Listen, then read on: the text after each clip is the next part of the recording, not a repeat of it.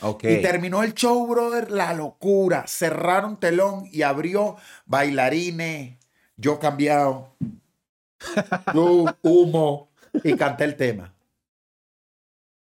Fue como cuando te ponen, cuando tú estás en una, una rumba y te ponen una fiesta y te ponen esa música para correte. Ok, ¿en serio? Brother, la gente era. No y mi cabeza solo decía, ¿para qué? O sea, ¿por qué daña este momento? ¿Qué tal amigos? Bienvenidos a Rayos X. En esta ocasión estoy sumamente contento y feliz porque me está acompañando un gran amigo. Lo considero uno de los influencers, por decirlo así, más importantes de Latinoamérica, si no es que en la estrella del sur de América. Les presento a Marco. ¡Bravo! Gracias, brother, gracias. Lo Gracias. intenté, hice una buena presentación. No, te la comiste, te la comiste, pero de verdad le rogué antes de que empezara que fuese así. Pero lo logré, lo logré, lo amenacé. No. La verdad es que sí, sin eh, quererme ver muy eh, lamebotas, como dirían por ahí, la verdad sí eres una persona de las que más followers tiene y más impacto tiene pues en, en- en América del Sur, en, todo, en Sí. todo- en toda esa región. Y eso a mí me parece increíble y pues te lo reconozco, Gracias, obviamente. brother, gracias. Qué lindo. No, Qué lindo, felicidades. gracias, brother.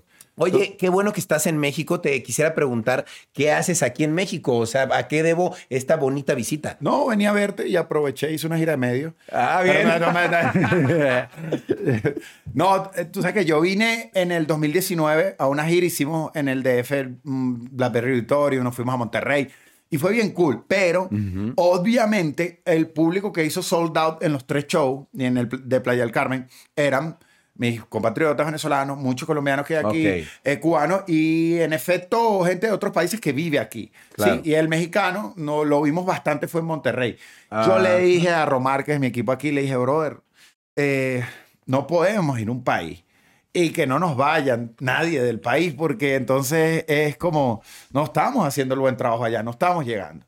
Y Claro. una de las conclusiones rápidas que yo saqué sin muchos dedos de frente fue, México se gana en casa. Claro. el mexicano eso. necesita que el eso. artista venga a casa para ver Sí. si le permite darle un cuarto en la casa Claro. primero lo examina, lo escanea y eh, cuando el mexicano en casa decide, entonces eh, el artista entra. Claro. ¿Y qué pasó? La pandemia. Las Sí. cosas no, nunca estuvieron como 20, no es el momento, todavía no es el momento. Y le dije, no, papi, eh, si seguimos que no es el momento. De hecho, esta gira medio no es el momento todavía. No, no, no, no, no, cabrón, vamos a darle ya. Y los canales que puedan bien, y si no por Zoom, pero yo necesito mostrarle mi trabajo a los Claro, mexicanos. claro, y ven- claro. vinimos por una agenda sencilla y así una locura, brother. Una Sí, se te ha llenado todos los días, toda la agenda, me Sí. estabas diciendo. Qué locura. Sí, sí. Y la gente, el, ¿sabes? Eh, muchos programas importantes, la respuesta de los panas, de los TikTokers, de los YouTubers, ¿sabes? Bien bonito saber que, que, que gente tan dura como tú, ¿me entiendes? Sien- eh, siente una admiración que obviamente es mutua. Claro, Pero tienes que ir al país, brother, ¿sí me entiendes? Sí. Para que lo... Para que Sí, lo... no, incluso no al país, sino a la ciudad. O sea, ir a. Monterrey, a Guadalajara, a, to- a todas las ciudades para que ellos digan, wow, Marco vino y hacer ese ruido, cabrón. ¿no? Sí, me toca alquilar algo aquí. Este, Bueno, ya sabes que aquí puedes venir cuando quieras. No, es tu ya, él, él- él cree que, tú crees que yo no te voy a tomar la palabra. Yo espero que Ya acomodando ese cuarto, porque la próxima gira llego tocando puertas. Yo no, yo, yo, un tipo que voy a tomar tu palabra.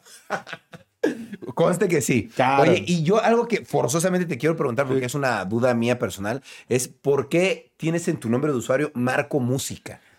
Porque cuando me abrí el Instagram yo cantaba, ¿sabes? Todos estos grupos de quinteto. Ok. Pero en, en Venezuela, ¿sabes? Nosotros agarramos y deformamos los quintetos como eran conocidos. Calle Eh. Backstreet Boy, NSYNC, y fue un quinteto de menía el culo y reggaetón. Ok. Era como, ¿sí me entiendes? Como Sí, sí, no sí. Backstreet Boy, pero un changarro. ¿Cómo no Backstreet Boy caribeño? Claro. ¿Me entiendes? Sí, sí, sí, sí. sí. Y entonces- calle ciega, ¿no? Era así. Ajá, pero yo estuve en la generación 26, Ok. pero estuve, estuve, que es lo importante, Sí, y en ese momento me abrí el Instagram. Entonces le puse Marco, no, y lo puse con K, no entiendo. En ese momento yo pude haber abierto arroba Marco con C, así tranquilo, Normal, lo sí. puse con K. No, la gente piensa, no, pero que te- está bueno que te pusiste el, el nombre artístico con K porque marca diferencia. Y yo, no, Sí. no la encu- Pregunta por qué hice esa estupidez. Ok. Y música porque estaba cantando. Y yo no era el que más cantaba, pero sí era el que alborotaba al público, ¿me entiendes? Claro. Porque siempre tiene que... ¿Y quién decía? Por las manos para arriba. Y la mujer es soltera. Era Yo. Eh, ok. Y los demás cantaban. O sea, tú, tú eras más como animador, por Tú eres el host del grupo. El host.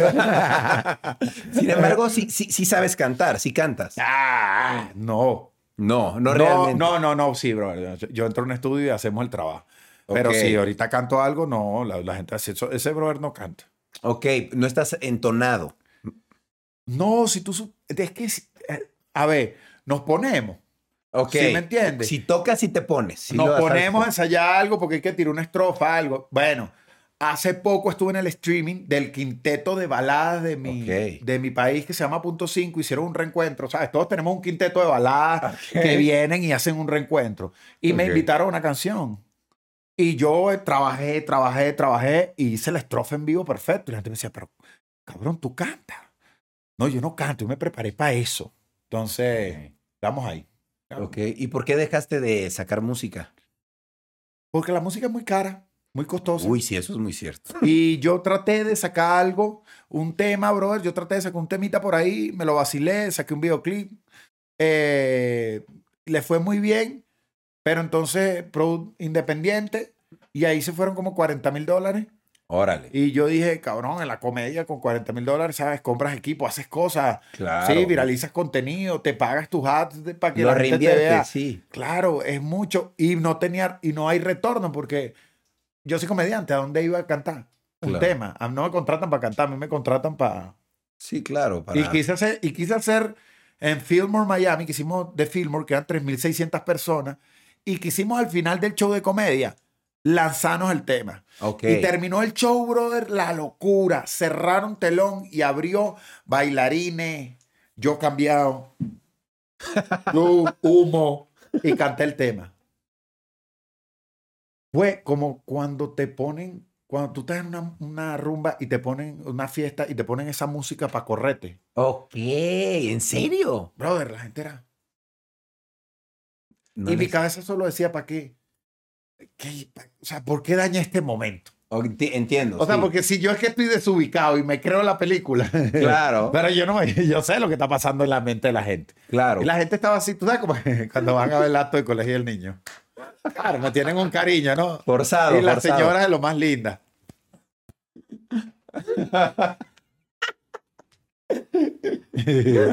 Oye, y eh, esto, esto me, llegó, me llegó a la mente ahorita. ¿Tú estudiaste actuación o algo así? Yo eh, de muy niño estudié actuación, estuve en una escuela de actuación, pero me, me- el- quien realmente forjó mi carrera, o sea, formó mi carrera dentro de esta, dentro de todo lo que hemos vivido fue el teatro, weón. Porque yo llego al Teatro. y en el teatro empiezo a hacer obras infantiles, weón.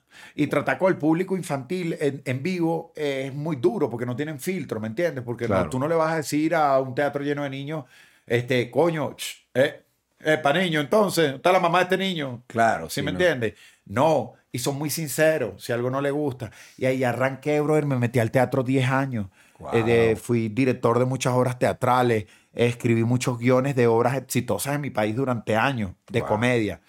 Y cabrón, llegó a las redes porque yo quería nada más, weón. Yo, Claro. yo llego a las redes porque yo quería hacer clip para que la gente viniera para el teatro. O sea, realmente antes de dedicarte a las redes, tú lo que hacías era teatro. Sí, y llego a las redes es porque Instagram empieza a sacar los videos de 15 segundos.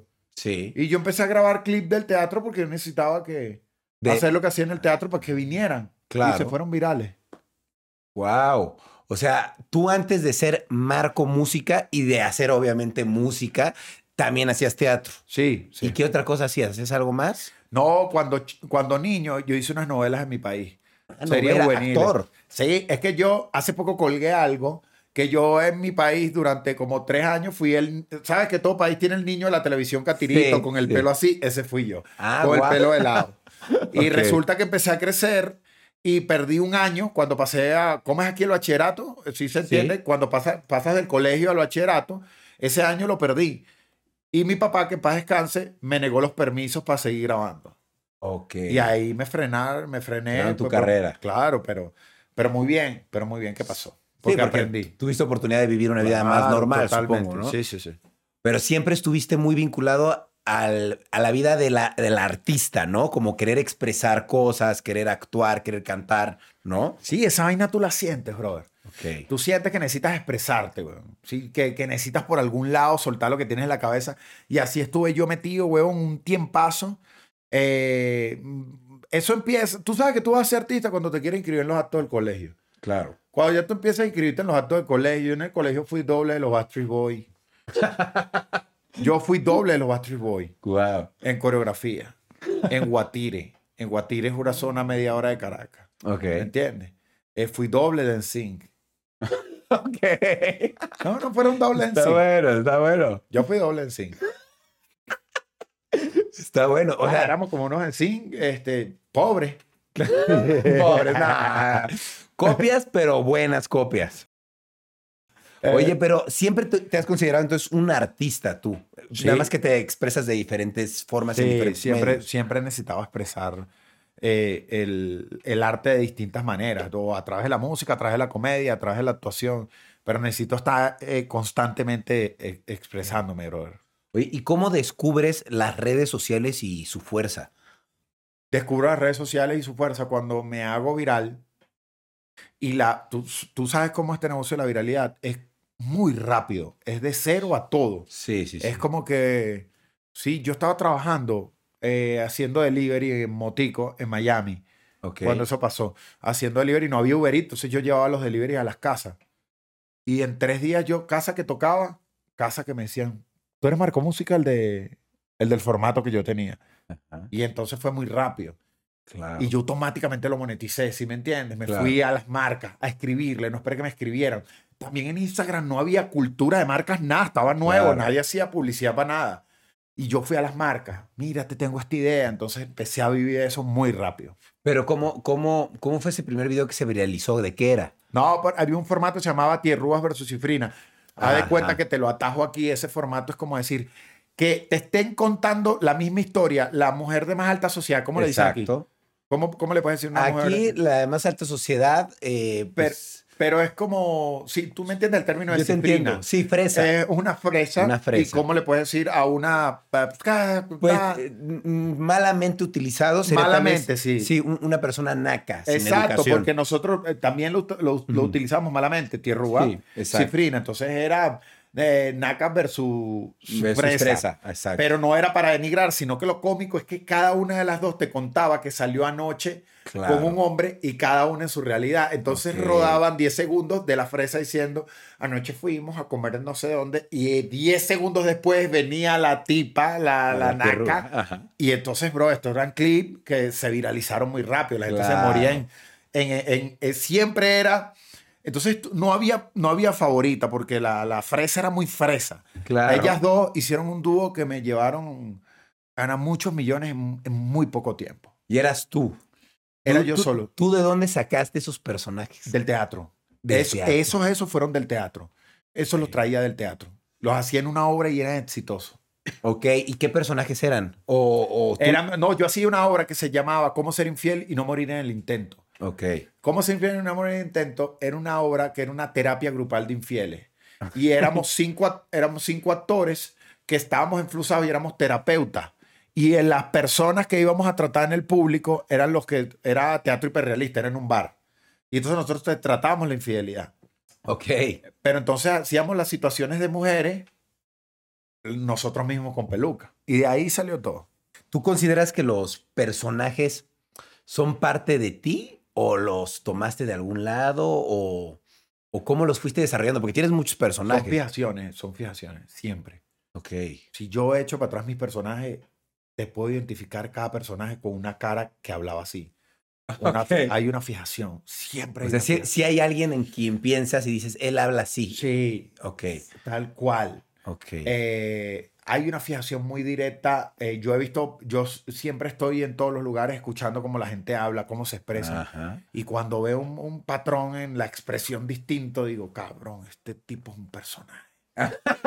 Sí. Sí, Sí, Y por cómo ahora no me la han cachado. Sí. O sea, no me han agarrado. Lo único que me agarraron fue una vez eh, una pana que acababa de terminar con el novio y me llamó llorando y me lo contó. Pero la manera en la que terminaron Brother, era un sketch. Ok, Y yo le escuché la llorada. Y terminé de escuchar la llorada, prendí la lámpara y me grabé el sketch. Lo publiqué y el sketch eran millones, millones. Y ella me llama como un día después, pero no lo había visto. Porque las amigas se lo mandaban, pensando, diciéndole, mira, Marco, parece que te ve por un huequito del... del... Me dijo, mira, grandísimo hijo de... Yo contándote mi historia que me estoy muriendo por dentro. Y tú estabas sacando un video sucio. ¿no?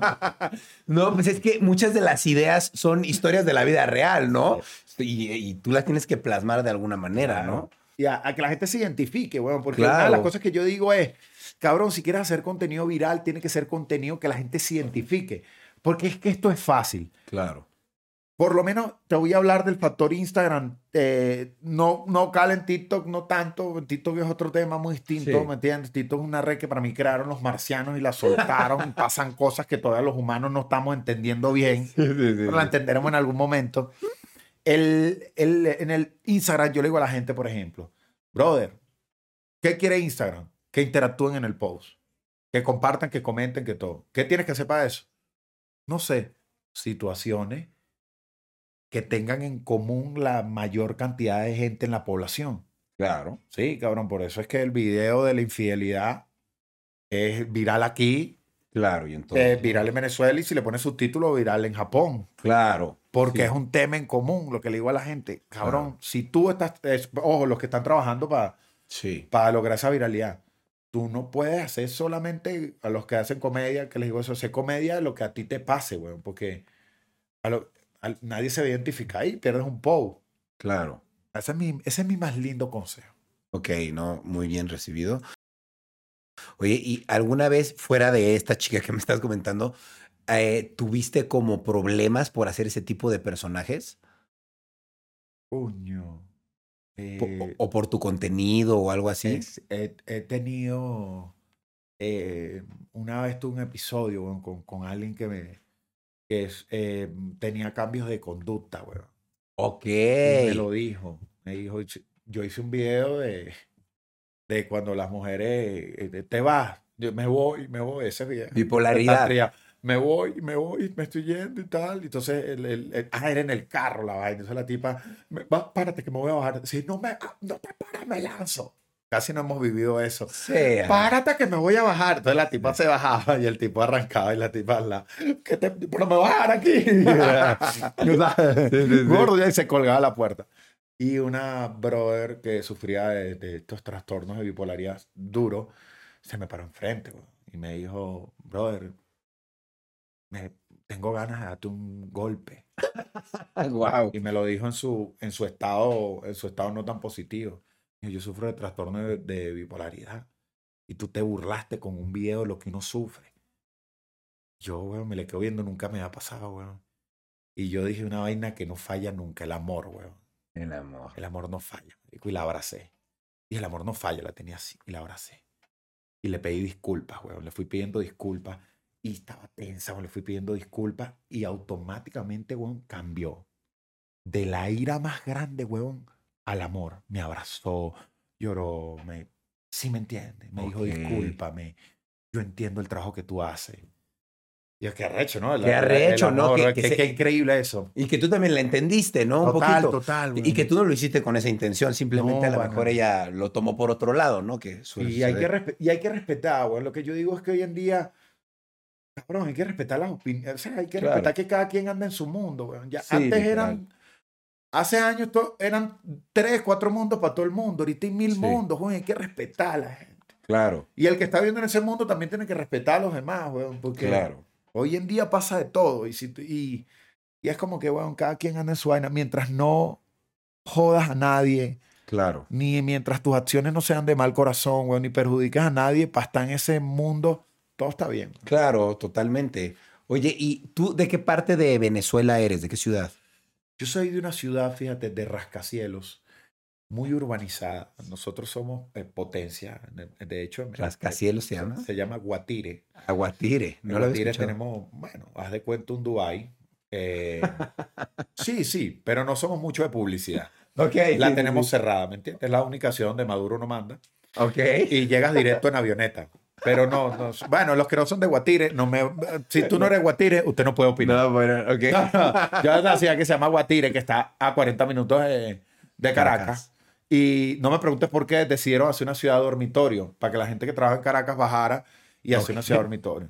Nosotros, yo de bebé vi- viví en Caracas, yo nací en Caracas.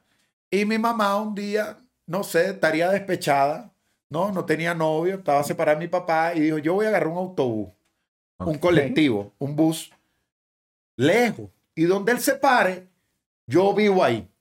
Y la vaina para un guatire.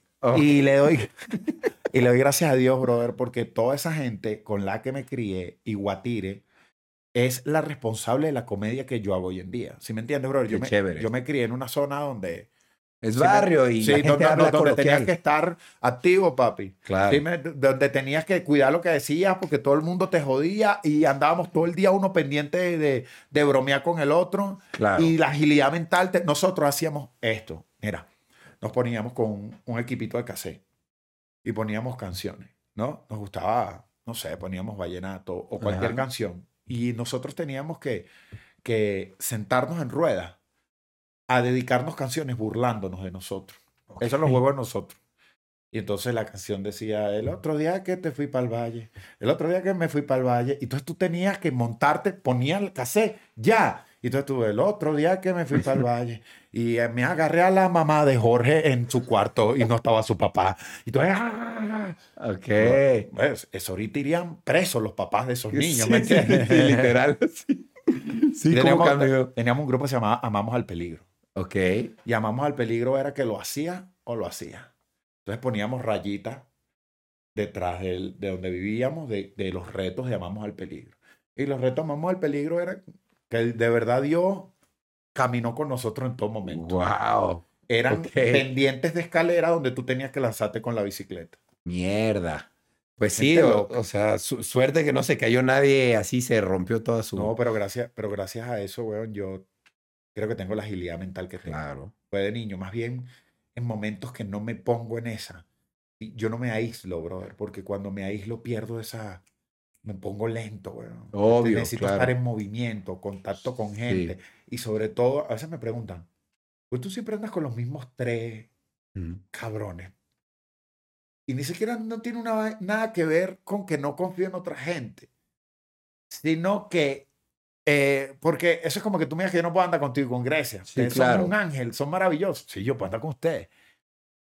Pero yo ando con los que ando porque los que ando son los que me llevan a mi infancia y me mantienen en una Claro. agilidad mental, cabrón, que estamos todo el día, nos servimos unos tragos y lo que ahí pasa decimos que no lo podemos ni grabar. Claro. Porque el bullying, si, ¿sí me entiendes? Sí, y sí, ellos sí. me mantienen, brother, en esta Claro. corriente que yo necesito estar para hacer comedia, así, para atacar las entrevistas, para estar... la- Eh, ¿Ellos también son de ahí, del mismo lugar? No, ellos no son de ahí, ellos son de Venezuela, pero ellos crecieron en lugares similares. Es que te explico, como los Avengers del bullying. Nos juntaron. Ok, ah, ok. está bueno, pero está padre mantenerte siempre rodeado de gente que te mantenga, como tú dices, en, en ese canal de estar activo todo el tiempo con, con el habla y con la respuesta rápida. Y qué bueno que tienes ese combo de gente que te, que te rodea, es súper importante, ¿no? Sí, sí, yo creo que... ¿Quiénes son ellos? No, los locos con que siempre he grabado. Está mi socio, Ángel, uno pelirrojo. Está Joana, que es una mujer muy bonita, Catilda, Ujú. que tenemos en el grupo. Y en realidad nos- no, nunca la hemos visto desnuda. Sospechamos que es hombre. Estamos 100% seguros. Ok. Pero no, no la hemos visto desnuda. O sea, no ok. hemos podido confirmar ese aspecto ahí. ¿Sí me entiendes? Eh, es- eso es como cuando conociste a Grecia, por un momento dijiste, Sí, a lo mejor haciendo el amor voy a encontrarme algo porque Grecia también es una estampa bellísima con un hombre adentro. exacto. Esa es un, es un vato mujer, vato mujer. Está bien. Oye, y, y- y yo sé que vives actualmente en Miami, ¿no? Sí. ¿Y cómo fue tu, tu migración de Venezuela a Miami? ¿Fue buena, fue mala, fue difícil? Lo- yo, en mi país, yo siempre busqué las oportunidades. En esto estaba hablando con un pana que llegó de Venezuela y me dijo, bro, eres impresionante verte que tú eras, tú eras igual a como estás ahorita, que vivías en constante movimiento, pero no, las cosas no se te daban, weón. Y me recordó algo y me dijo, ¿tú te acuerdas que tú tenías un Huawei, Huawei, Huawei. Azul chiquitico? Y tú antes de dormir agarrabas los stickers estos de notas y anotabas llamar a tal, mandarle un mensaje a tal. ¿Sí me entiendes? Saludar a tal, escribirle a tal para que me dé una oportunidad y llenabas el teléfono de stickers weón, y pasabas todo el día, ras, y arrancaba y seguías y yo, cabrón. O sea, los stickers los pegabas al, al teléfono. Atrás del teléfono, uno tras otro, Ah. para ir arrancando, mandando mensajes. Y andaba todo el tiempo en el transporte público eh, y, Claro. y en el metro, ¿no? En el subterráneo. Y andábamos ahí, brother. eh, eh, siempre poniéndole ganas, brother. Siempre, siempre. Claro, claro, ¿no? Y organizado, porque para hacer eso hay que ser una Lo persona hago todas las noches. Qué Si bueno. tú supieras que una de las cosas que me mantiene en el movimiento correcto es que siempre antes de dormir, justo antes de dormir, abro un blog de notas y le pongo, si es jueves, viernes, con todas las cosas que tengo que hacer. Desde la más mínima, de, eh, escúchame, Rayito, desde poner, saludar a Rayito que te escribió ayer y no has abierto el mensaje, Claro. Hasta llamar para esta conferencia, hacer esto, esto.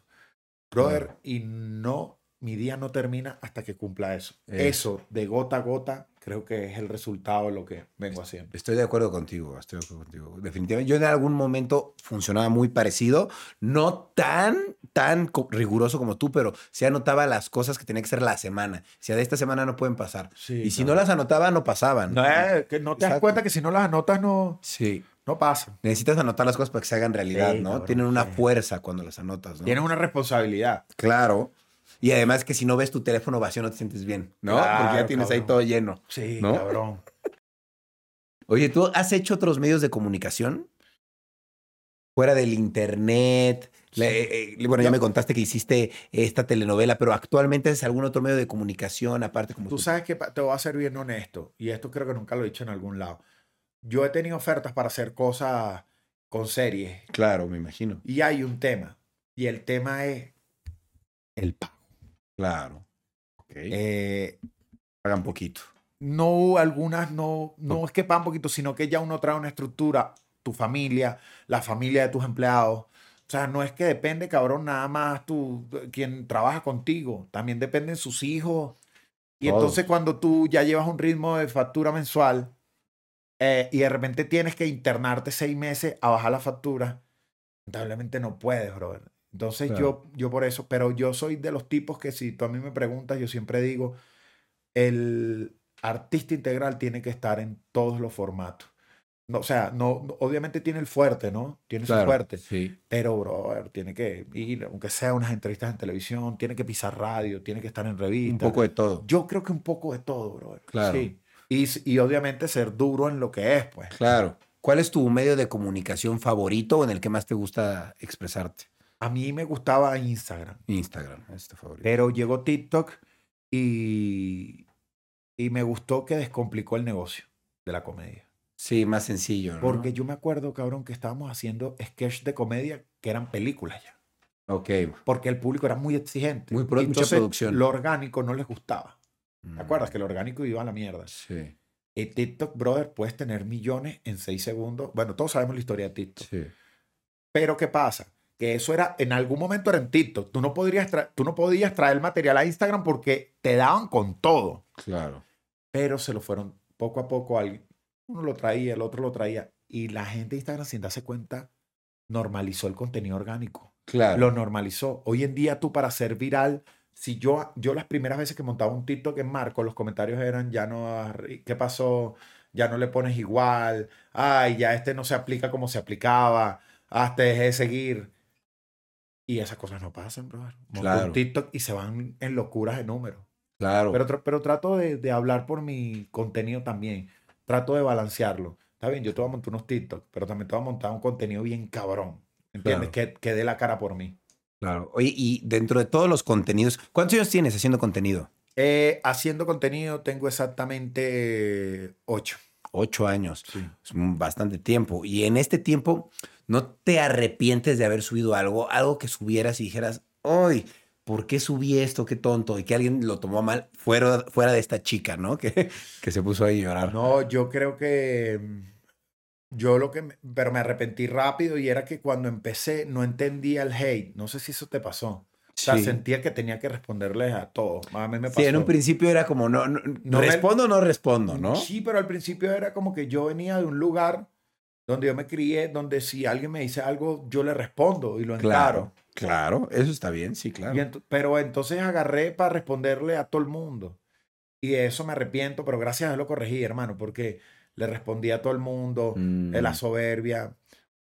Ese, ese, eh, ese pedacito de ego que te da cuando estás arrancando, Claro, que es totalmente idiota, después lo Total. entiende, pero el que diga que no pasó por ahí es falso, cierto. porque de 0 a 100 todo el mundo pasó por ahí. Claro, no, y todo el mundo tiene su ego y eventualmente pues lo desecha algunos, ¿no? Claro, no, pero, pero ya los que tenemos tiempo y sabemos lo que queremos, ya el ego es el menor Sí, problema para claro. nosotros. No, es- no es algo que, nos, Totalmente. no es algo que nos, nos quite el sueño ni nada, porque sabemos muy bien, no quiere decir que no lo tenemos, pero que sabemos muy bien dónde tiene que ir en el bolsillo. Claro, claro. Oye, ¿y cuál consideras que ha sido tu, eh, tu contenido que más ruido hizo? O sea, que, o alguna campaña de algo que hayas hecho que dices, wow, esto sonó muchísimo. O sea, se, me volvió muy viral. Hice, bueno, una cosa que se fue viral fue un regalo que le di a Nicky Jam. Ok. Eso fue una grosería de viralidad. Fui a su cumpleaños, que él me invitó. Y, Eso tiene hace poco. eh, sí, hace un, eso hace, no, pero no el último. Ah, otro. sí, el último, el último no hizo fiesta. El anterior hizo una fiesta. Y me llamó y me invitó y yo fui al cumpleaños de Nicky. Y me aparecí con un- una caja de Rolex. Delante de todo el mundo en el medio de la fiesta le entregué la caja de Rolex. Y él la abrió y tenía un reloj de un dólar de Pikachu o un mensaje que decía, la intención es lo que cuenta, mi hermano. Cuando toda la fiesta estaba viendo que yo me aparecí con un Rolex, toda la fiesta volteó a ver cómo yo le entregó el Rolex, Claro. los medios y las cámaras enseguida. Y, eh, oh, mi hermano, no te hubiese molestado, él es, un- él es una preciosura de hombre. Sí. Y abre y dice, este cabrón, y se empieza a reír, papi. Eso se fue, eso fue tan viral, estamos en la fiesta. Estábamos en la fiesta y estábamos tomando. Y eso fue tan viral que de repente el asistente de Nicky me dice, vente para el barco de Nicky. Era una casa y la- el barco estaba pegado, era una- el, yate estaba pegado. Y entro, huevón, al, al yate y Nicky con el teléfono dentro del yate. Me da el teléfono. Y me dice, el video ya está en el, en el, el video ya está en el teléfono.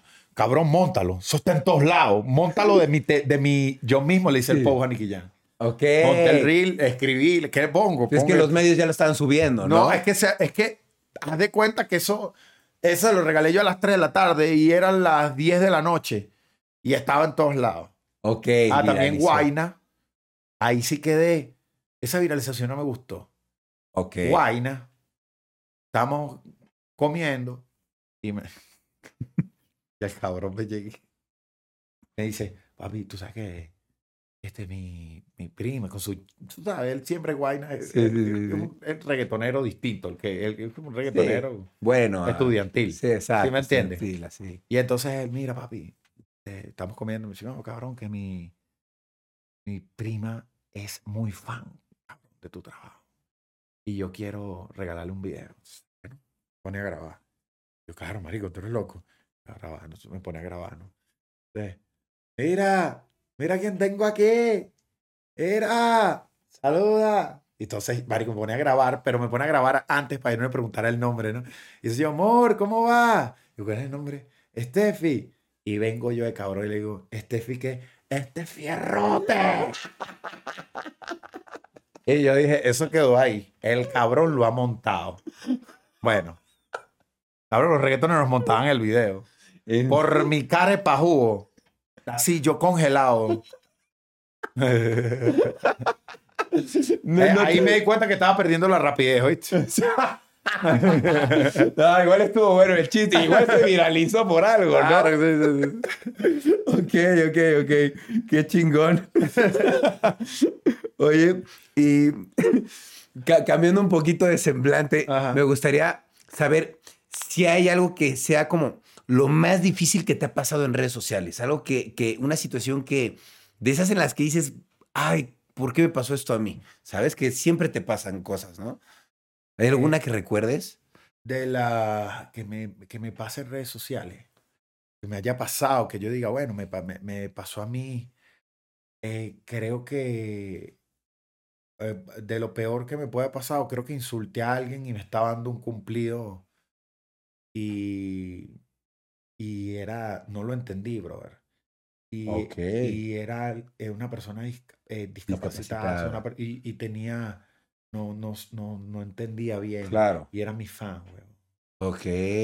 Y eso, mira, ni todo el hate del mundo me ha hecho sentir tan mal en ningún momento de mi carrera cuando él me escribió algo y no lo redactó bien y parecía que se estaba burlando de mí. ok. Y yo, cabrón, ¿sabes cuando te agarran, cuando te agarran En tus cinco minutos tus de... cinco minutos? Tú lo- uno los tienes. Sí. Esos cinco minutos que odias al mundo y lo que es que tomase una agua, quizás fumase algo y que la cosa pase para que todo vuelva a la normalidad. Claro. Y yo lo insulté, brother. Ok. y me escriben por directo la cuenta y yo dije, sigue el insulto, se va a poner buena la pelea. Sí, claro. Y me escribe el hermano, me dice, eh, disculpa, mi hermano eh, bueno, tiene un problema, mi hermano te ama, te ve todos los días y está aquí llorando porque él no te quiso insultar. Él te quiso decir esto. Y cuando me pone la oración, que no recordaba bien, era lo correcto, bro. Ok. Cabrón, dame el número, llamada. Estaba llorando, weón. Wow. Sentí como una plasta de mierda. Claro. En realidad fue una plasta de mierda, Pues sí, pero, pero no sabía. no, no tenías manera de saberlo tampoco, ¿no? No, no. Claro, e- e- esa es la diferencia de cuando tienes eh, el contacto con las personas por la red que dices, pues esta persona no sé en, qué tono me está poniendo las cosas, si está burlando, si está jugando, si está... Sí, no hay tono. Y, y tienes toda la razón, weón. No hay como que no sabes para dónde va la- el comentario. Es como el WhatsApp. Ajá. No sabes si la gente está molesta o no, o de repente alguien te responde y tú vas a la defensiva y dices, pero hermano, pues me tienes que responder así. La gente te manda una nota, Claro. príncipe, sorry, estoy en el gimnasio, pero no. ¿Cómo Sí. que te respondí? Te escribí. Sí. Es como lo interpretes, weón, es súper difícil. ¿Cómo ande uno también cada quien, no? También lo interpreta así. Cabrón, Tú sabes que yo le digo a la gente, a los panas míos que me preguntan, dice, pero no le prestes atención weón, a la gente. Y en realidad uno para tener todo el tiempo que, tenemos en este negocio, ya hace, es obvio que no prestamos mucha atención de muchísimas Sí, cosas, mejor. porque si no, estuviésemos haciendo otra cosa. Claro, Porque es algo que no para. claro, no, no, no. Y, es parte del negocio. Es que el hate es parte del negocio. Claro. Es, es, es esencial, de hecho, dentro del negocio. Sí, ¿no? sí, sí. Si no tienes hate, pues también. No, es- ¿quién coño? Claro, Sí. es parte de. ¿Tú te has visto envuelto en alguna polémica o algo así? Mira, hasta se cayó algo ahí, ¿eh? Yo no sé. Yo me he visto, eh, me he visto envuelto en polémicas, brother. eh, muchísimas polémicas por el lado político. Ok. Problemas, huevón. eh, porque yo cuando tomo la decisión, huevón, de, de ir en mi país, huevón. Y coño, eh, dame coñazo para que esto cambiara. Como también estaba Grecia echándole. Como estábamos todos, huevón. Este, esta gente no se quedó con eso, huevón Claro. hicieron muy buen trabajo, ¿sí me entiendes? Un trabajo, weón, que yo hasta el sol de hoy lo pago, ¿me entiendes? O sea, lo vivo, ¿me entiendes? O sea, cualquier cosa eh, pueden decir de mí actualmente, ahorita, y yo sé entender la línea y sé entender que, que eso va dirigido a todo lo que yo hice en contra de ellos en algún momento. Claro. Pero decidí un tiempo, coño, weón, cambiar lo negativo a lo positivo, ¿no? Exacto. Y cambié el tema político. Eh, ¿Sabes que en, en las redes, bueno, Grecia lo sabe, eh, creo que en algún momento hicimos algo. te- yo, yo, yo tengo seis años con todas las semanas operando niños y pagándole las quimioterapias. O sea, Wow, no sabía. consigo el caso, lo pongo, lo pongo en mi red, soy un vínculo para que la gente entre y les dé dinero a ellos. a su- yo soy un intermediario, ¿no? Claro. y hemos logrado cosas magníficas. Antes también lo hacía, pero hacía política, hacía el tema, no hacía política, hacía opiniones. Claro, opinaba sobre política. Y entonces, cabrón, me di cuenta que no vale la pena. Claro. Que los políticos siempre nos van a usar. güey. Sí, claro. Porque nosotros los artistas somos de corazón, güey. Y el político eh, tiene otras cualidades. No estoy diciendo que no sean de corazón, hay muchísimos de corazón, pero tienen, Claro. tienen hay, hay algunos de mal corazón que tienen la posibilidad de saber cuando tú eres un tipo de buen corazón Y y aprovechar. usarlo, cabrón. Sí. Y entonces dediqué, estoy dedicando todo mi contenido extra que no sea de comedia solamente a salvar niños de mi país, muy bro. bien. Estamos en esa. En Venezuela. Sí, tú sabes qué pasa, que eh, yo quisiera, weón, eh, abocarme al mundo, weón, ¿sí me entiendes? Pero yo no puedo, weón, hacer, o sea, no, te, te, lo voy a decir y ojalá la gente de los otros países no lo vea mal, weón. Hay países que yo sé que eh, a lo mejor no estén bien económicamente, pero el niño tiene un hospital donde ir. Claro. Entonces yo sé que mi país no tiene, No un hay- puto no hay. hospital. Sí, no hay salud. Sí, no hay. Entonces yo, brother, me llega el caso y tú no sabes lo mal que me siento si no lo puedo tomar porque yo sé que ese niño, quizás la única posibilidad de sobrevivir era yo exponenciar el caso para recolectar el dinero, weón. Claro. Y, y brother, casos de casos. Casos como, eh, como, yo estaba en un show de España, te lo voy a contar. Yo saqué aproximadamente 30 niños de Venezuela a España Órale, ok. a recibir quimioterapia. Pues ya estaban, se iban a morir. Sí. Los sacaba. Eh, coordinaba todos los pasajes, todo, hacía que la gente les donara los pasajes, los lugares. Llegaban al hospital y allá en el hospital los atienden y ya yo le decía a los padres, lo importante es que el niño esté en el hospital, ya de ahí en adelante, jueguense por el futuro del niño, buscar trabajo, todo, pero ya está ahí. Yo estaba en un show, weón, en España. Que tú haces la vaina, tú lo haces semanal, rayito. Tú lo haces semanal, cabrón, y tú no, como que no mides porque es niño tras niño. Entonces Claro. tú no estás en el resultado. Sí, Eh, te van llegando como a las tres semanas, lo operamos, se murió. Eh, trato de no, trato de, después de la ayuda, weón, no volver a abrir eh, la conversación o el WhatsApp, porque la mayoría de las veces no aguantan las operaciones, Claro, las quimios hicieron efecto, y yo duro, papi, tres días tumbado. Entonces, yo estoy ayudando todas las semanas. Claro. ¿Sí me entiendes? Yo prefiero poner mi grano y digo, Dios, Y, ahí voy, weón. Sí, claro, ayudas y... Pero lo que te Listo. quiero decir que estaba, te voy a contar dos situaciones bien bonitas. Cuando Estaba en España, mi primer show en el Capitol. Segundo show en el Capitol en, en la Gran Vía de Madrid, weón. Y terminó el show, señores. Gracias. Papi, han salido todos los niños a la tarima. Las mamás los llevaron, vivos, weón. Wow. De verga, te lo cuento y coño, es arrecho porque. Verga, weón. Eh, lo que yo dije en, en, en mi documental. El poder de un post, weón. Claro, literal. Cabrón, puede salvar una vida, weón. ¿Sí me entiendes? Y eso no tiene precio, weón. No existe reloj, eh, fa- fama, eh, reconocimiento, cabrón. Me acuesto todas las noches, weón. Y tengo una hija que amo, weón. Y cuando mi hija crezca, weón, y le digan, tu papá, mm, me- yo estoy aquí porque tu papá en algún momento, mi hermano, Claro. verga, no tiene precio, weón. Y, y todo lo demás es maravilloso porque es mi pasión, pero, pero este tema, weón, de, de, de devolverle a la vida, esta vaina es maravilloso. Yo, yo pensaba que Dios, weón, me había traído, honestamente, para alegrar el corazón de la gente. Yo pensaba que esa era mi misión. Yo soy un tipo que cree demasiado en Dios, ¿me entiendes? Tengo una conexión muy personal. Y yo pensé que el tipo me había traído, weón, nada más para yo hacer reír a la gente, weón, alegrarle el Claro. corazón. Y me di cuenta que el tipo es tan increíble que me, que me dio la oportunidad de tener la fama y la relevancia que tengo para que yo encontrara el sentido real de por qué él me puso aquí, weón. Él me dio el poder, weón. Este tipo me dio la mano y me dijo, trabaja. ¿Sí me entiendes? Esa vaina que Dios crea su- sus emisarios. Claro. Weón, yo estaba en un carro durmiendo, weón. Miami. Y monté el video, weón, eh, cuando ya, ya yo me devolví a mi país. weón. El video que se hizo viral, Viral. en todos lados. No tienen coincidencia. Sí, claro, no hay falla. O hay sea, falla. e- esas cosas por algo pasan. Sí, o sea, las cosas no, no, no es como que no tengan explicación. Definitivamente es algo que tú te mereces y que por algo tienes la influencia que tienes y vas y estás haciendo algo con ella muy positivo, definitivamente. Por eso es que al principio del podcast dije la estrella de, de- porque Ajá, yo de veo verdad. que en tu país haces muchas cosas positivas, has ayudado mucho en temas de política a los niños y yo sabía todo esto y pues bueno, tú ahorita que lo estás diciendo, pues qué bonito que lo hagas y Gracias. qué bonito que, que lo sigas haciendo, eso es muy importante, Sí, eso llena y- muchísimo. Y quisiera hacer más, weón, pero. Quisiera hacer más, pero como que el, el régimen no entiende que habemos personas que, que, weón, que no estamos de acuerdo con lo que están haciendo. No tienen ese, no tienen ese, eso de, o, o hablas bien de mí o no hablas, o te Claro. callas. Weón, porque yo mandaba un container mensual a los barrios en mi país. En el momento en que, que, que ahorita, bueno, hay medio dólares en Venezuela, y, pero, pero en el momento 2016-2017, tú tienes que saber eso, weón, no había, Claro. no había, todo el mundo comía en la basura.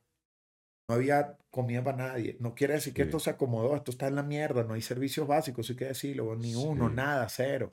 Pero el que se mueve y tiene sus dólares va adelante. Claro. Pero, huevón, no hay servicio. O sea, si el niño se enferma, se muere, cabrón. Sí, sí, claro. No hay luz, no tiene su agua, no tiene su, nada. Sí, los servicios son malos. Y entonces en 2016-2017, cuando no, no había esta oportunidad de repente de la gente salía a buscar dólares y cosas para lograr cosas, eh, era todo, huevón, el mundo. Y gente comiendo en la basura, nadie tenía comida. Y yo mandaba un container mensual. Container. Yo hacía recolectas mensuales y decidía, y vamos a este lugar. Brother, y mm, me frenaron eso, weón. Claro. Pero qué estupidez, weón. Nada Claro. más para hacerme sentir. Inferior. Aquí mandamos nosotros. Claro. Pero cabrón, ¿quién gana? No me estás ganando a mí, weón. Claro. Estás dejando sin comer un gentío. ¿Qué tiene que ver esto? Son cosas que yo me pregunto, weón. Son cosas que hicieron que yo, brother, mira, de, de yo Claro. creer en políticos no creo más nunca en ninguno porque, cabrón, te lo voy a decir con todo el corazón. Este tipo de cosas me hacen creer que la política no está mezclada con la humanidad, weón. Claro. Con el ser humano, con, con el- la calidad humana, ¿no? Y entiendo porque el puesto político es fuerte, weón Sí. político tiene que estar en, en otro. Yo entiendo esta vaina. Pero que yo no puedo ir a mi país, weón. Claro. Claro que puedo, ir, yo puedo tomar un avión y yo aterrizo y voy. Es que eso es mentira, que, que yo voy a pasar eh, desapercibido, weón. Como Claro. que no vi, ay, no vino. Ah, no, tranquilo, que haga lo que sea. Cinco Claro. años de... Sí, claro. Claro, Ya, yo claro. cuando monto una ayuda, weón, yo tengo que decir, este niño está en este hospital, Para que vean que sí es una Claro, ayuda. no, entonces tengo que, una cosa que no les gusta, porque las ayudas tampoco les gusta, porque yo digo, este niño se encuentra en este hospital, de este hospital no hay nada. Cabrón, ¿tú qué? Sí, la verdad, Claro. no hay nada, y el niño se va a morir en el hospital, y si yo no lo digo, no recaudamos el dinero. Claro. Ah, weón, vaina. Pero, ¿sabes qué? No hablemos ¿Qué? de política, No weón, hablemos de política. felices, weón, qué vaina tan gris, weón. No. Sí, perdón. No, no, no, no te Me preocupes. La fui verdad ahí, es que me, me- me sentí como en una es vaina una como parte de... mujeres con historias y hombres también, ¿sabes? Me, me tocaste mis fibras, Rayito. No, no, no, es que es una parte de ti también y es una parte importante porque a fin de cuentas, pues tú eres un artista y tienes una figura, eres una figura a quien seguir, la gente te sigue por un motivo, por hacerlos reír y definitivamente pienso que otro motivo es este, que saben que haces este tipo de, de cosas y por eso te sigue la gente y la verdad es que era algo obvio de tocar y aprovechando que dijiste algo de los shows en vivo, yo quiero saber de qué son tus shows en vivo porque veo que te presentas muchísimo. Eh, ahí viene, para el que me conoce y el que no, ahí viene lo que yo llamo el mundo al revés. Ey. Ok, yo empecé al revés. Mi pasión son las tarimas. Claro. O sea, yo, donde yo realmente soy duro cabrón en una tarima. ¿Sí me entiendes? Haciendo comedia en tarima. Qué cool. Pero me, me tocó, gracias a Dios, por las redes. Y nunca me atreví a mostrar mi trabajo de stand-up en las redes. Siempre pensé que los sketches eran el motivo perfecto para que la gente comprara el ticket a mi pasión. O sea, ¿sí me entiendes? Sí. El- el- en este caso el fin sí justifica el medio. Claro. ¿Sí me entiendes? Sí, sí, sí, total. Y entonces me enfoqué tanto en hacer sketches virales para poder llenar los teatros para que la gente viera lo que realmente. cabrón, se me olvidó mostrarle. eh, porque que tú te presentes mil veces, eso no va a igualar la fuerza de que lo proyectes en las redes. Claro, es diferente. Y no, me, no le he vendido a la gente realmente el marco al stand-up. La gente no lo conoce, weón. ¿Y dónde me doy cuenta? En México. ¿Qué? Porque el movimiento stand-up en México es sumamente grande. Sí, sí, es grande. Los stand-uperos muestran sus productos, su stand-up, su marketing. Cabrón, la gente le compra un ticket porque sabe que el tipo es bueno. No porque le hizo un sketch y Sí, lo no. hizo reír. Por el stand. Y entendí cuánto público dejé de ir de gente diciendo, ah, está bien, nos reímos aquí, pero tampoco es que vamos allá a ver un show. Cuando Claro. tenía que mostrarle, cabrón, lo bueno que era el show. Claro, Y de hecho, ahorita en México decidimos mostrar esa cara. claro. Vamos a. Bueno, estuvimos en un programa, hicimos un, stand-up stand-up. y nos fue increíble. Qué bueno. Y ahí vamos. No, y hay mucho público de stand-up en México, definitivamente. Creo que aquí puedes hacer muchísimas cosas que ya has hecho, ¿no? Pero que Mm. vas a hacer, yo creo, muchas más. Oye, y me imagino que eh, te pasan muchas cosas en- cuando estás en un en vivo, ¿no? Cuando estás en un, stand-up. Y siempre hay el clásico que hay que, que te quiere molestar, ¿no? Hay, "Ah, Marco, tú, ¿qué es lo peor que te ha pasado en un escenario? Eh, en los, los stand-up todo está bien siempre, todo el mundo está riendo, Ok. siempre hay una persona, parece que la designaran. Persona parece que esa persona le paga el gobierno de ese país para que ella vaya a hacer eso. Esta persona o habla duro, Ok. o me pasó, brother, eh, me ha pasado de todo, pero me pasó en Miami, güey, una, una tipa, eh, recuerdo que, que llegó al show con mucho cariño. Ella era, me acuerdo yo, que le pregunté dónde era y todo, era nicaragüense, muy cariñosa al principio, pero como el show dura dos horas, empezó a beber muy rápido. Ok. Empezó a beber muy rápido, Rayito. Y obviamente cuando estamos muy ebrios, descontrolamos. Yo, yo lo entendí, me dio cosas. Pero no se controló y se paró y empezó a llorar frente a la tarima mientras yo hacía stand-up y, y te amo. Y tú me Ok. sacas de los problemas. Y era algo bonito, pero no podía. Dios Me te bendiga. Y no se iba. Y yo tampoco podía permitir que el, el seguridad la sacara, cabrón, porque Claro. me estaba diciendo algo bonito, pero lloraba. Se fue a decir, como si estaba sola. Lloraba. Wow. Eh, Cositas como esas de, de, de- de vainas muy locas. Vainas locas, porque me imagino, pues, es un show de comedia y pues eh, se presta para que pasen muchas cosas y a veces toma la gente, ¿no? Entonces me imagino, Sí, a Pues- ver, yo hablo mucho en el show de- del tema de infidelidad, cómo reaccionan los, los hombres cuando somos infieles y cómo reaccionan las mujeres. Y he visto gente pararse e irse. en serio, de que están discutiendo Pareja. algo.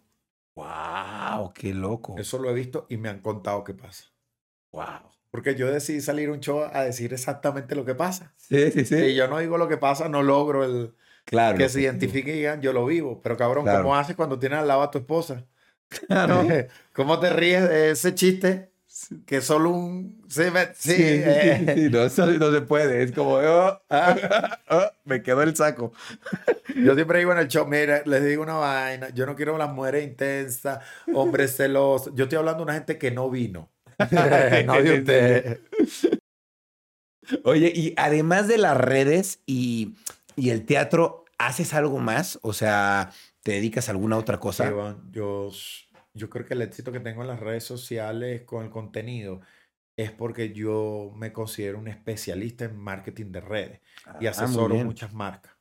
Eso Está increíble. Y, y en parte de mí, yo me negaba, ¿no? Porque tú sabes que nos metieron esa mierda en la cabeza y que, que tú no podías hacer cinco cosas a la vez. Claro que sí, esta sí. es la hora, weón. Esta es la Claro. hora, cabrón, donde el cantante es youtuber Sí. y es buen youtuber y está pegado y también es, ¿sabes? Hace TikTok Sí, sí, y sí. también actúa en Netflix. Ajá, Si me claro. cachas todo. Sí, puedes hacer de todo. Y es trading. Eres artista. Exacto, Y es exitoso en todo. Y Claro. antes no era bien visto que el tipo, pero ahora es la época donde yo no quería eh, como que mostrar ese lado porque pensaba que le quitaba honestidad a la gente. Ok. Honestidad en el sentido de que, claro, este cabrón es viral porque sabe todas las técnicas. Ya. Sí. Ah, Está haciendo trampa, algo así. No, este, es- este cabrón sabe cómo hacernos llegar el mensaje. Claro. Y dije, no está mal, huevón. Sí, Y no está mal que la gente conozca esa faceta de mí. Claro. Y, eh, y es- trabajo el digital de, de asesoro mm, algunas marcas fuertes, asesoro gente cool, asesoro cosas cuando me lo piden. Eh, y lo llevé ahorita, tengo, bueno, cómo sacarle dinero a tu 2022 Órale. en redes sociales, Ok. que es un curso que eh, se- dentro de un mes sale y le enseño a la gente la base de las redes sociales. Todos sabemos, brother, que las redes sociales no son los botones, Claro. es lógica. Claro. Es entender al público, weón, y saber cómo vas a llevar el mensaje. Y eso lo sabemos. Pero la gente, weón, claro, imagínate, que, imagínate ahorita, Rayito. Tú no tienes YouTube. Intentas montar un video en YouTube, nunca has entrado. Eso es Claro. un boing Sí. de botones. Sí, sí, sí. No, un montón de El, instrucciones, el Facebook cosas. Trader. So, tú entras y tú dices, ¿Qué, pero ¿qué pasó? Tú tienes que ser un ingeniero, tú tienes que ser alguien. Claro. La gente se asusta, pero resulta que las redes sociales los botones se aprenden tocándolos. Sí, Facilito, practicando. en tres días los aprendiste Sí, y los vas mejorando. claro. Porque de qué vale, weón, que la gente te enseñe, rayito, a, a usar el botón si tú no vas a estar pendiente de la actualización del botón. ¿Qué viene después? Que compres un curso de cómo usar la actualización del botón. Tienes que estar encima. Lo que necesitas es gente que te enseñe a entender Claro. las redes sociales desde afuera, weón. Sí, muy cierto. Y tú vas a estar... Eh... Voy a hacer eso, voy a hacer eso. Ok. Voy a, voy a soltar todo el conocimiento que tengo sobre contenido viral, cómo, cómo lo he logrado. Muy bien. Y cabrón, hacerle entender a la gente que hoy en día cualquier persona, cualquier contenido que no sea ofensivo, puede estar en redes sociales, cabrón.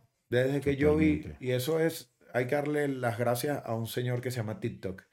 Claro. Desde que yo vi que había una, una mujer que se grababa en Estados Unidos limpiando las habitaciones de los hoteles, es su trabajo. Ella lo empezó a subir a TikTok. Eso fue uno de los casos que a mí más me marcó, brother. O sea, cu- Claro. Ese lo pongo yo a la gente que me dice, no, es que lo que yo trabajo, eso no puede estar, no, Ajá, sí. no puedo hacer contenido. Así, mire. ah, aquí estoy limpiando el baño, les muestro. Con este cloro limpio la poseta. Con esto, eh, eh, yo cambio la sábana de esta manera. Mi compañera, la Sí. housekeeping, ah, se viralizó. Claro. Y un día estoy viendo la cosa y entonces veo a la tipa que obviamente ya debe estar ganando dinero, pero necesita seguir trabajando porque si no, Claro. ¿cómo graba contenido? Entonces, les quiero recomendar este desinfectante que voy a usar con el arroz del desinfectante. Oye, está haciendo publicidad.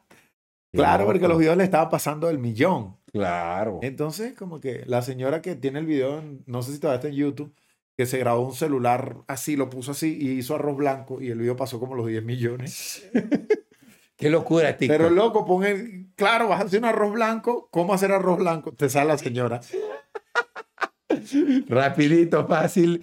Wow, qué locura. Oye, tú, después de todo este tiempo, ¿tienes algo que digas, para mí este es el logro más grande que, que he tenido? ¿Algún premio, algún reconocimiento o algo en especial que te haya pasado que digas, para mí este fue mi logro más grande? No, yo, yo te puedo decir una cosa y te lo digo con el corazón en la mano, como estamos hablando aquí. güey. Yo ya no, no tengo ambición más de, de saber qué va a pasar, porque ni siquiera tengo claro, muy, muy, muy, voy tan rápido que vivo tanto el presente, que si me imagino que vamos a hacer algo, cuando llegue es algo mucho más grande que ni siquiera todavía estaba Ok. contemplado en mí.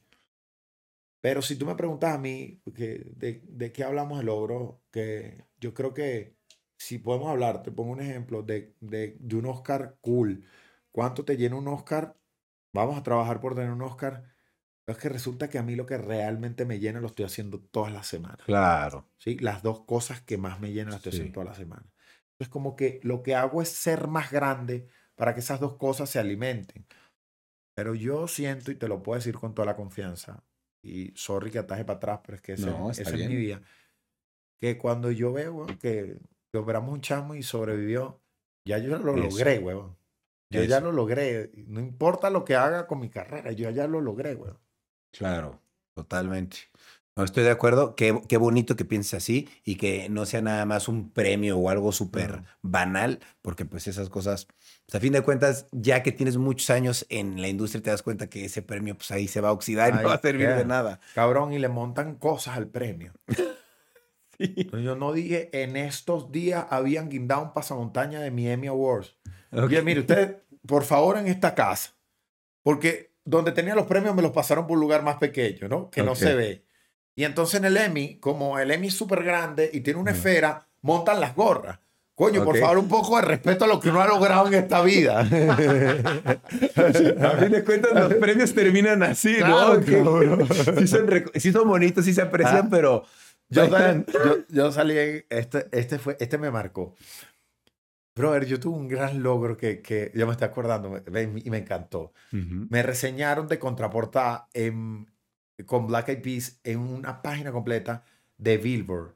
Billboard Wow. americano, la revista americana. Wow, ¿Sabes? La top. sí. Eso estaba Black Eyed Peas, estaba yo completo parado, weón. Como, Wow. ¿sabes? Como, de como que re- la relevancia latina, ¿sí me Sí, entiendes? sí, Que sí. Y para mí eso fue, yo no puedo creer, eso era, es que es la revista más importante del mundo, weón. ¿sí me Claro. entiendes? en cuanto a la industria de la música. Y yo agarré mi revista, la paré abierta y la puse ahí. Le puse unas cositas.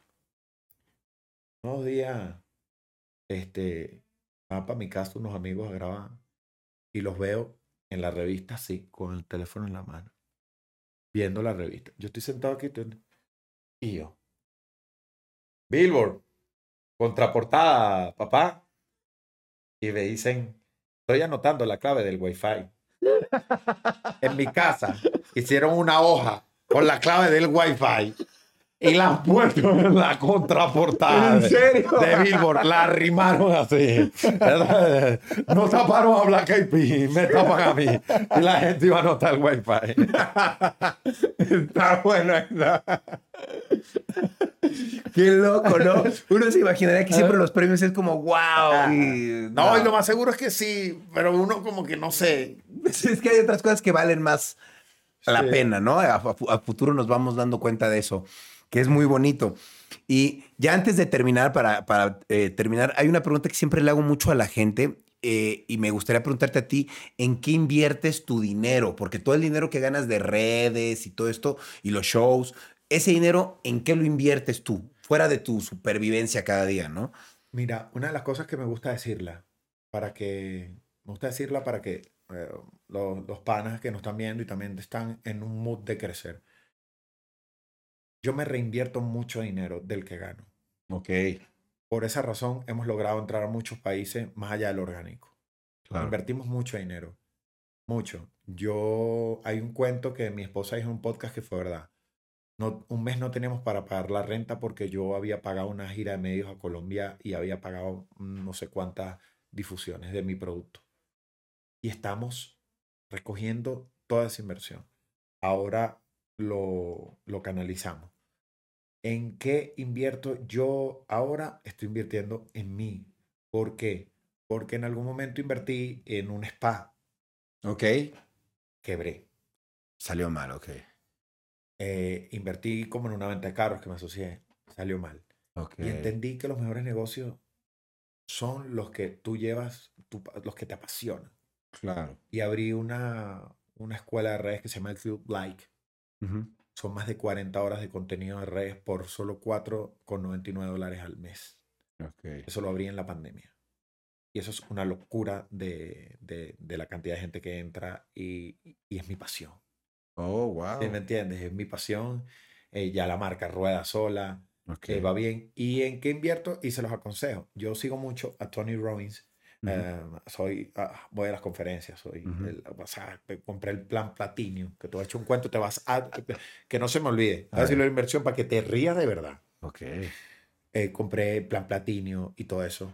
Y él me enseñó a invertir el dinero de una manera adecuada. ¿Y Claro. cómo era una adecuada? Sí, hay que ahorrar. Sí, En el totalmente. 2000, lo que nuestras mamás nos decían, ¿era verdad? Ahorre, mijo. Sí. El 2020 nos enseñó que estábamos preparados por un culo. Sí, claro. Que no teníamos nada, cabrón. ¿Sí me Cierto, entiendes? Muy cierto. Y entonces un consejo, un esquema que esto me, me enseñó a invertir, brother, es que tienes que todos los meses destinar una cantidad de ahorro en efectivo. Siempre a tu medida. Si quieres, eh, no sé, eh, 10 dólares en pesos o 5 dólares en pesos. Y ahí lo pones. Y el 10% de tus ganancias, el 20% tú decides. El 5% lo inviertes en estos planes que son de retiro que, que vas a tener algo cuando llegues a una edad que vamos a llegar y, y- y nos medio hacemos los ciegos. Y el otro una inversión de riesgo, como las criptomonedas. Claro. Pero el error que comete la gente es que todos sus ahorros los invierte en una inversión de riesgo.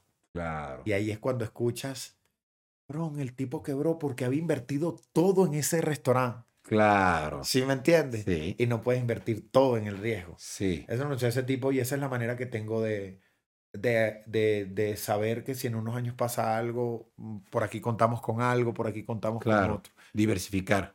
Sí, voy con el cuento de Tony Robbins. Tony Robbins, para el que no sabe, este, este tipo es un conferencista, motivador, eh, coach, eh, así co- fue coach de Bill Clinton, de Lady, de, de la princesa Lady Diana, de todo el mundo. O sea, grandes ligas. El plan platino, tú ibas, el plan platino, para que te rías, es una vaina que es como que el grupo selecto del tipo. Ujú. Y ese plan platino, al final de los cinco días de conferencia, tienen la oportunidad por una foto. Lo estaba hablando anoche que estaba eh, Eli, estaba la TikToker que te dije, pero no se me da el nombre, la conocí anoche. eh, eh, ¿Lecna? Leikna, está, que es súper cool, qué buena vibra. Y estábamos hablando de eso, del tema de la foto, Ujú. Que es un tema que nos podemos hacer un podcast aparte Sí, sí, sí, del tema de la foto, si me entiendes. Sí, sí, sí. Eh, y yo les dije, yo viví el tema de la, porque al- había alguien ahí de un grupo, de un quinteto que fue muy famoso aquí, que fue el manejador, y dijo, yo los ponía todos, eh, yo ponía, yo mismo tomaba la foto, foto pasa, foto pasa, yo quitaba el teléfono. Y yo le dije, mira, pero mira esta, yo me calé cinco días de conferencia, compré el plan platino que incluía la foto al final con Tony Robbins. Ah, en, terminó la conferencia, llegó el momento de conocer al tipo, nos sacan a un estacionamiento todos los platinos, ¿no? Entonces, ¿cómo estás? ¿Cómo te va? Una cosa para hacer relaciones también, ¿no? Sí. ¿Cómo estás? Ya viene Tony. Y yo, tú sabes, acomodándome. Entonces con el celular, ¿no? Se lo daba a otro pan y le decía, me tomas esta foto. Yo imaginándome que hasta un reel. Sí. Dígame si Tony se pone chévere y hacemos un reel. escucha esto, escucha esto. Meten una grúa de estas, de estas grúas que suben gente para pintar. Ok. Estas que son que la gente se monta y pinta, la ponen enfrente de nosotros. Nos dicen agrúpense a los 60. Ya sé por dónde va la cosa. Cabrón, agrúpense. Todos así. Había una señora, ¿sabes? Que metía como codazo. ¿no? Entonces yo veo que en la grúa se monta un fotógrafo y empiezan a elevar la grúa con el fotógrafo. Tony no estaba. Y la gente como dando codazos. Yo ya había entendido todo, compadre. Llegan dos camionetas, se baja el tipo. ¡Ey, ey, ey, ey, ey, ey, ey, ey! Se puso en el medio. El fotógrafo le dio dos veces clip y seguridad lo sacó. Wow. Ni 10 segundos, cabrón. Con las 60 personas. 60 personas. Y la gente pidiendo la foto. Porque decirle, ¿cómo nos vamos a etiquetar? Claro. ¿Cómo coño? Ni, un, ni, un, ni una graduación de un colegio se atrevió a tanto con este gentío. Mierda. Entonces no tuviste oportunidad, pero sin embargo, buenos consejos sí te llevaste definitivamente. Claro, no, por no, lo menos. No hace falta. Algún día lo tendré tú a tú. Claro. estamos trabajando. Seguramente. No lo dudo. No, y más que estás diciendo que ya seguiste sus enseñanzas. Sí, a mí me gusta, a mí me gusta escuchar a gente que, que coño, que tiene éxito en la vida. Claro. Yo le digo a la gente, escuchen gente que la ha logrado, weón. Porque no está mal que tu primo a lo mejor te dé un consejo, pero a lo mejor tu primo no ha tenido el éxito y te está hablando desde su experiencia y te quiere cuidar y no lo está haciendo mal, te tiene cariño, pero él te está perjudicando porque él no te Claro. está hablando en base a una experiencia de éxito. Oye, y justo hablando de esto, me imagino que muchas personas que te siguen justamente te ven como una persona exitosa y me gustaría que les dieras un consejo de cómo ellos pueden lograrlo, o sea, cómo ellos pueden, eh, pues, lograr, aunque sea un poquito del éxito que tú has tenido, ¿sabes? Si quieren ser comediantes, si quieren dedicarse a las redes, ¿cómo lo pueden hacer? Bueno, hay un, hay un consejo y funciona para todo. La disciplina no falla en ningún lado. Y eso es un consejo que se lo doy a- sobre todo a los panas que, que quieren ser, eh, quieren estar en redes. Una de las, de las vainas que menos tiene este medio de nosotros es disciplina. Y eso está muy mal. Es muy cierto. Y quisiera meternos en el saco, pero nosotros no estamos en el saco porque si no, tenemos tantos años todavía dándole. Yo vengo del teatro y el teatro es disciplina, puntualidad, respeto, respeto al guion, respeto a tus compañeros. El teatro es como una escuela militar. El director es como un general. Y eso me lo llevo para las redes sociales. Pero no, no existe y a los brothers que están haciendo redes. Si no hay disciplina, no hay una carrera constante en el tiempo. Porque tú vas a tener un golpe de suerte, hermano.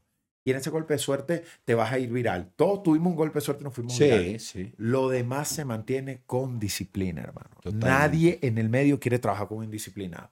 Entonces me pasaba mucho, weón, de yo disciplinado, pautar para grabar. Ah, yo, yo me relajé, porque antes como tenía problemas, yo ya no, yo estoy que pauto a, pauto para grabar, weón, los creadores de contenido, y la pauta a las 2 y algunos llegan a las 8 de la noche. Ok. Pero a las 2 no llega nadie. Ok. Y a las 2 estoy yo porque tengo ese chip, no puedo... Sí, sí, sí. Traes- Y entendí que el mercado era así. Y carreras maravillosas que he visto que, que Claro. nos hicimos virales juntos, pero era un desordenado, no era disciplinado, no era constante y ahora no está. Claro. Entonces yo trato de darle ese consejo, pero no me meto mucho, pero tú sabes que no hay, no hay disciplina y no es culpa de ellos. Y te voy a explicar por qué. Porque es que a ellos nadie los enseñó. No, nadie A nos enseñó a hacer el contenido. Yo tuve esa oportunidad, pero, huevón, esa, no entienden, o sea, en el esquema de la vaina no está el tema de la puntualidad. O sea, Claro. como yo hago, yo grabo mi pasión con mi teléfono a la hora que me provoque. Claro, Ese es mi consejo, hermano. totalmente. Sean disciplinados, porque no- no- muy poca gente está dispuesta a pagar el, el mierdero y el esfuerzo que esto lleva, weón. Sí, totalmente. Esto lleva un esfuerzo, la gente nos ve, weón, y pensará que, pero en realidad uno ni duerme, uno está en constante contenido, uno está trabajando todo el tiempo.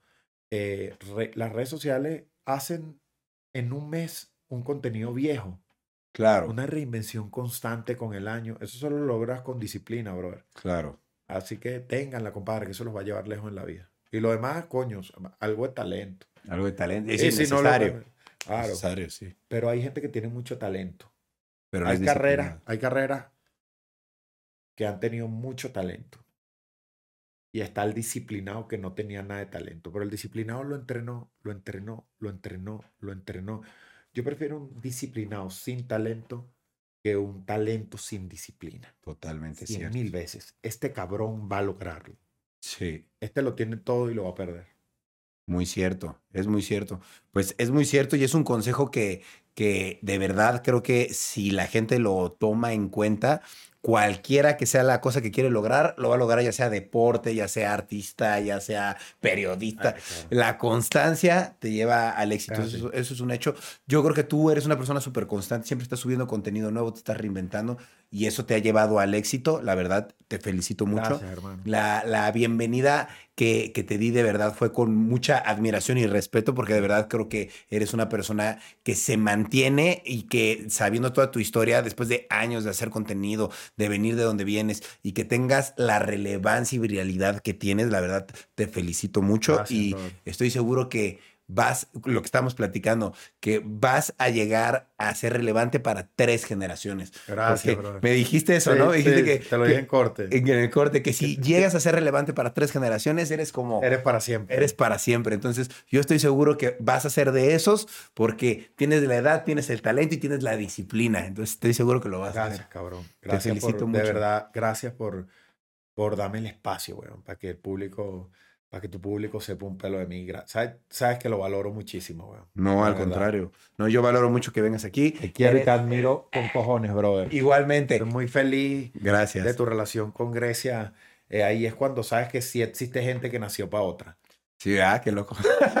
Qué Bueno, loco. ahorita, no sé, tendría que tomar con esta a ver si es que está obstinado porque Grecia no es fácil. No, no, no, no, no. pero yo la complemento de otra manera, pero ya te contaré. Pero Marco, muchísimas Vale. gracias por venir a mi casa. Esta es tu casa. Gracias. Cuando quieras y lo que quieras, sabes que eres bienvenido para tomar, para joder. Hoy para- mismo me salgo del hotel. Listo, ya Está está. muy caro. Apuntadísimo. Muchas gracias, Marco. Claro. ¿Algo que quisieras agregar, algo que quisieras decirle a la gente? No, eh, eh, por favor, compartan esta vaina. Si hay algún clip que les gustó, sáquenlo, háganlo reel, montenlo en TikTok, porfa, y me etiquetan para ver si yo lo comparto. Porque me, me encantó Eso. que vimos muchas cosas que creo que están, interesantes. Tan lindas, tan lindas. Sí, están lindas. Muchas gracias, Marco. Te lo agradezco. Esta es tu casa. Y muchas gracias a ustedes por estar viendo o escuchando Rayos X. Yo me despido para poderme ir a tomar unas cuantas birras con el buen Marco. Cuídense, sigan a Marco en todas sus redes sociales y sigan a mí también en todas, por favor. Cuídense mucho. Cambio y fuera.